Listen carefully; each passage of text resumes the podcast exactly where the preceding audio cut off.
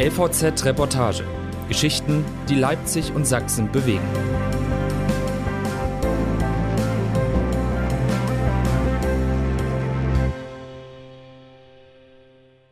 Sachsens Polizei zwischen Smiley und Shitstorm. Eine Behörde ärgert sich nicht. Von Frank Döring. Leipzig. Wenn man Christian Lehmann, 31, fragt, wie stressig sein Job und der seiner Kollegen ist, nennt der Polizeibeamte eine Zahl. 18.000. So viele Kommentare gab es allein bei Twitter, als im November 2020 eine große Demo der Querdenkenbewegung durch Leipzigs Innenstadt zog. Und Lehmann war mit seinem Social-Media-Team der sächsischen Polizei mittendrin in diesem Tsunami an Tweets und Retweets. So wie auch am Wochenende Anfang November, als mehrere tausend Kritiker der Corona-Politik und Gegendemonstranten in der Messestadt erneut einen Ausnahmezustand heraufbeschworen. Aufgrund mehrerer Veranstaltungen und Versammlungen kommt es heute in der Messestadt Leipzig zu einem großen Polizeieinsatz. Wir berichten fortlaufend unter Hashtag Le0611 zu den Geschehnissen vor Ort. Mit dieser kurzen Meldung startete die Polizei an jenem Sonnabend virtuell in einen denkwürdigen Einsatz. In den folgenden elf Stunden sollten die Twitter-Polizisten zwei Dutzend Nachrichten absetzen. Vielleicht sind diese Tweets noch am ehesten eine Art Orientierung in dieser unübersichtlichen, teilweise chaotischen Einsatzlage. Wir sind angetreten, weil Polizeiarbeit häufig auch erklärungsbedürftig ist, sagt Pascal Ziem, 36. Er ist Leiter der Stabsstelle Kommunikation bei der sächsischen Polizei, in der seit 2019 auch das Social Media Team integriert ist. Sechs Mitarbeiter umfasst das Team um Christian Lehmann. Feierabend gibt es in den sozialen Netzwerken nicht. Wir decken tatsächlich 24 Stunden am Tag ab, schildert der Social Media Manager, der früher bei der Bereitschaftspolizei war. Von 7 bis 21 ist immer jemand im Büro erreichbar. In der Zeit kontrollieren wir an Monitoren die Kanäle und bespielen diese aktiv. Mindestens ein Kollege ist täglich ausschließlich mit Community Management beschäftigt. Da wird jeder Kommentar gesichtet und viele auch beantwortet. Etwa dann, wenn Leipziger sich wundern, warum schon wieder ein Polizeihubschrauber über ihren Köpfen kreist. Für die Abend- und Nachtstunden ist stets ein Kollege in Bereitschaft, hat von 21 bis 7 Uhr das Smartphone neben sich. Das Monitoring übernimmt dann der Lagedienst im sächsischen Innenministerium. Sollte sich beim Beobachten der einzelnen Kanäle ein Fall entwickeln und etwa jemand eine Straftat oder seinen Suizid ankündigen, würde der den Bereitschaftsdienst rausklingeln. Sonderrechte in den Social-Media-Kanälen hat auch die Polizei nicht. Stattdessen aber spezielle Pflichten. Jeden Kommentar müssen die Beamten auf strafrechtliche Relevanz prüfen. Wenn jemand auf Twitter schreibt, dass an einer Baustelle ein Hakenkreuz geschmiert wurde, nehmen das die Kollegen auf und leiten es an die zuständige Dienststelle weiter, nennt Ziem ein Beispiel. Auch aus diesem Grund haben die Social-Media-Beamten selbst an den Wochenenden, wenn keine Vor-Ort-Einsätze anliegen, zumindest von 9 bis 21 Uhr alle relevanten Netzwerke im Blick. Aber solche freien Wochenenden sind eher selten. Das Team ist für ganz Sachsen zuständig, wird bei großen Lagen von den jeweiligen Polizeidirektionen angefordert. In diesem Jahr hatten die Twitter- und Facebook-Experten der Polizei gerade mal sechs Wochenenden, an denen sie daheim bleiben konnten. 2020 kamen sie auf 66 Einsätze, im Jahr davor waren es 65. Die Kundgebung von Kritikern der Corona-Maßnahmen in der Leipziger Innenstadt hat noch nicht einmal begonnen. Da muss die Polizei schon mehreren tausend Teilnehmern erklären, dass sie draußen bleiben müssen. Die Beamten tun dies, wie seit Ewigkeiten schon, per Lautsprecherdurchsage. Weil aber gebuht und geschrien wird, schickt Lehmanns Team zudem eine Info via Twitter in die Welt und auf die Handys der Querdenken-Sympathisanten. Die maximale Teilnehmerzahl von 1000 Personen bei der Versammlung auf dem Augustusplatz Opernseite ist erreicht. Ein weiterer Zulauf wird jetzt durch uns unterbunden. Eine zweite Versammlungsfläche befindet sich auf der Goethestraße. Gerade bei Einsätzen, in denen es um schnelle und effektive Informationen geht, sei der 2006 gegründete Mikroblogging-Dienst ein deutlich geeigneteres Medium. Auf Facebook haben wir noch immer die höchste Reichweite mit täglichen Meldungen, so Lehmann. Aber bei dynamischen Lagen ist es eindeutig Twitter. In beiden Netzwerken bemühe man sich um einen sachlichen Ton und sieze auch. Nur bei Instagram geht es etwas lockerer zu, sagt Lehmann. Da duzen wir und es gibt vielleicht eher mal einen Smiley. Lächelnde Gesichter sind an diesem Demosonnabend in der Leipziger Innenstadt eher nicht zu sehen. Die Tweets der Polizei spiegeln ein zunehmend dramatischeres Geschehen wider. Wir haben unsere Wasserwerfer auf dem Augustusplatz stationiert. Wir werden die geltende Corona-SN-Verordnung weiterhin konsequent durchsetzen, heißt es etwa. Und kurze Zeit später, aktuell gehen bei uns mehrere Notrufe verletzter Personen ein. Es wurde ein medizinischer Versorgungspunkt in der Goethestraße Ritterstraße in Leipzig eingerichtet. Verletzte Personen melden sich bitte dort. Wenn man wissen will, wie in einer solchen brisanten Lage polizeiintern kommuniziert wird, muss man sich anschauen, wie dieser Tweet aus dem Polizeikessel in der Goethestraße entsteht. Zunächst erreichen die Rettungsleitstellen eine Reihe von Notrufen. Menschen, die in der Goethestraße mehr oder weniger festsitzen, melden verletzte Personen.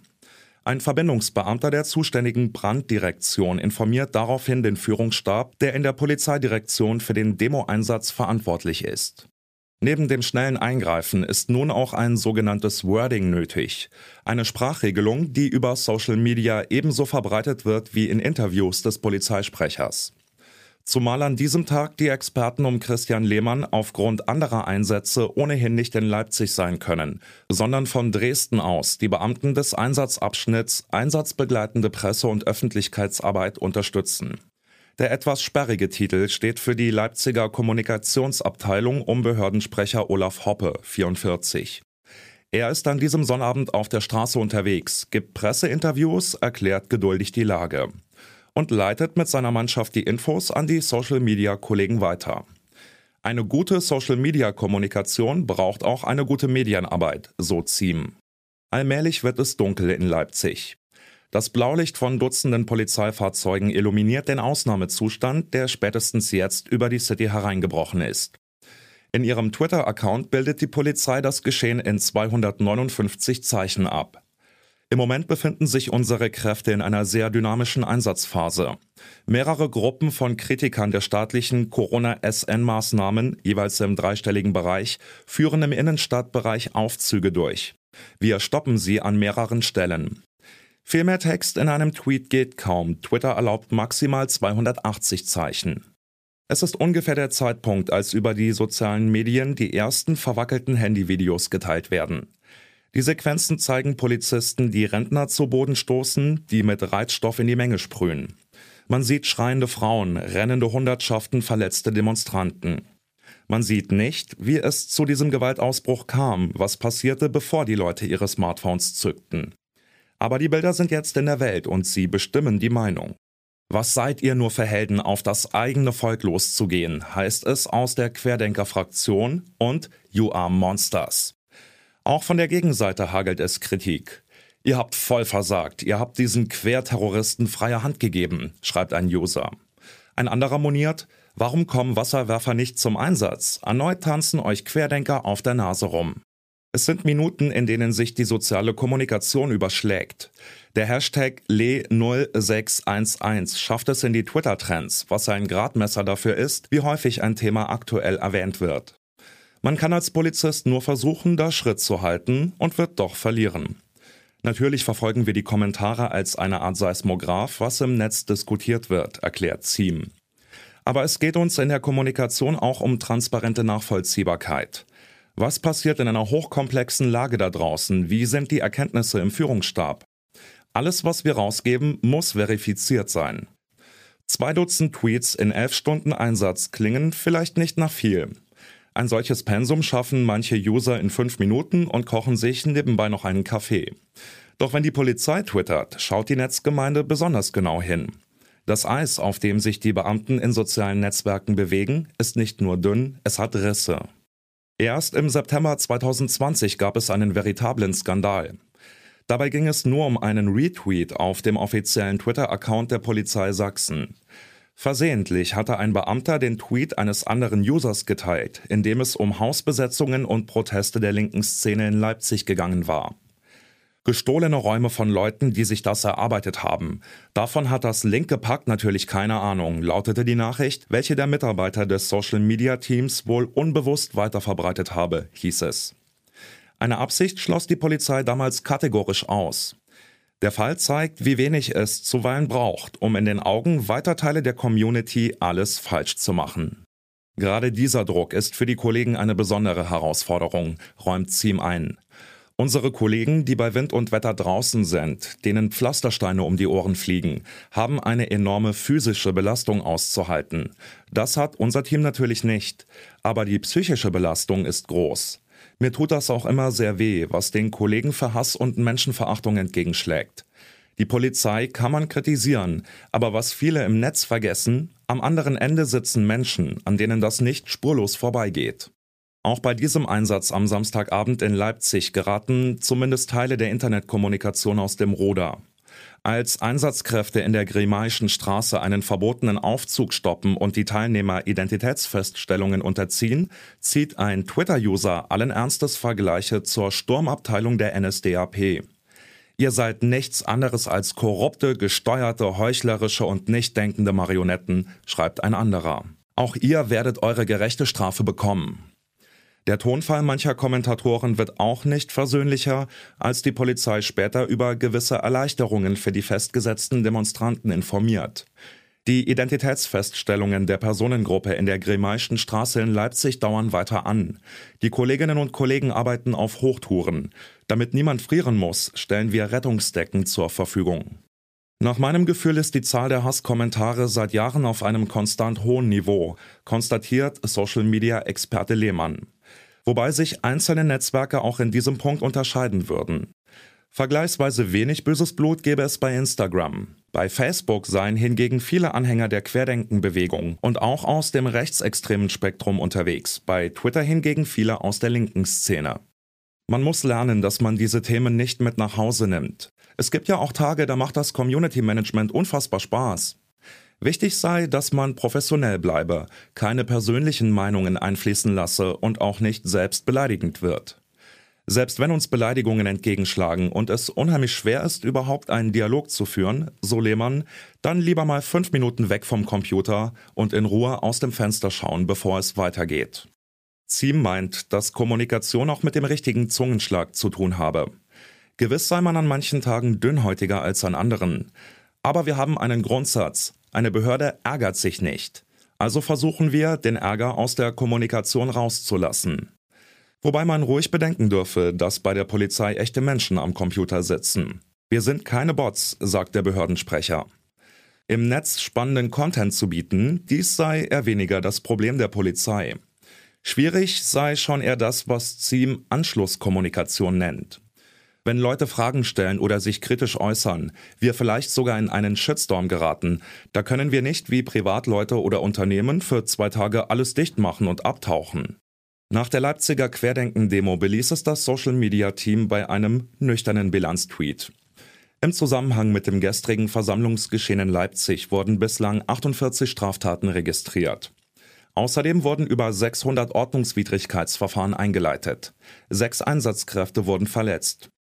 Aber manchmal, wenn sich Themen eine gefühlte Ewigkeit im öffentlichen Bewusstsein halten, reicht das nicht. Nach Bekanntwerden der Affäre um den Verkauf von Fahrrädern aus der Asservatenkammer der Polizei Mitte vorigen Jahres fangen sich die Ordnungshüter noch immer launige Kommentare ein. Passiert eigentlich fast immer, wenn wir einen neuen Beitrag bringen, der irgendwas mit Fahrrädern zu tun hat, schmunzelt Lehmann. Mit Kritik habe man kein Problem, sagt Ziem, ganz im Gegenteil. Wird sie sachlich vorgebracht, nehmen wir uns der Kritik selbstverständlich an. So könne es sein, dass User sich beklagen, dass ein Polizeidienstwagen auf dem Fußweg vor einem Dönerladen steht. So etwas leiten wir an die zuständige Dienststelle weiter, um den Vorfall mit den Kollegen nachzubereiten.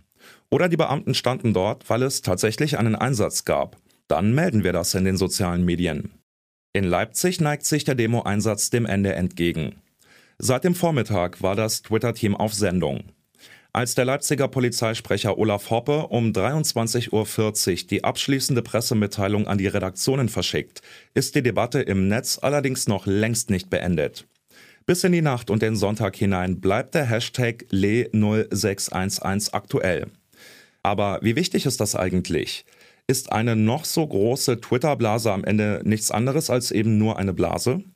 Twitter ist ganz sicher ein starkes Meinungsmedium, befindet Pascal Ziem. Allein der Account der sächsischen Polizei hat mehr als 102.500 Follower. Aber wir dürfen es auch nicht als Gesamtmeinung der Bevölkerung ansehen. Sein Kollege Christian Lehmann ahnt, Themen, die uns über Tage auf Twitter oder auch Facebook beschäftigen, sind auf der Straße vielleicht für zwei von zehn Menschen überhaupt relevant.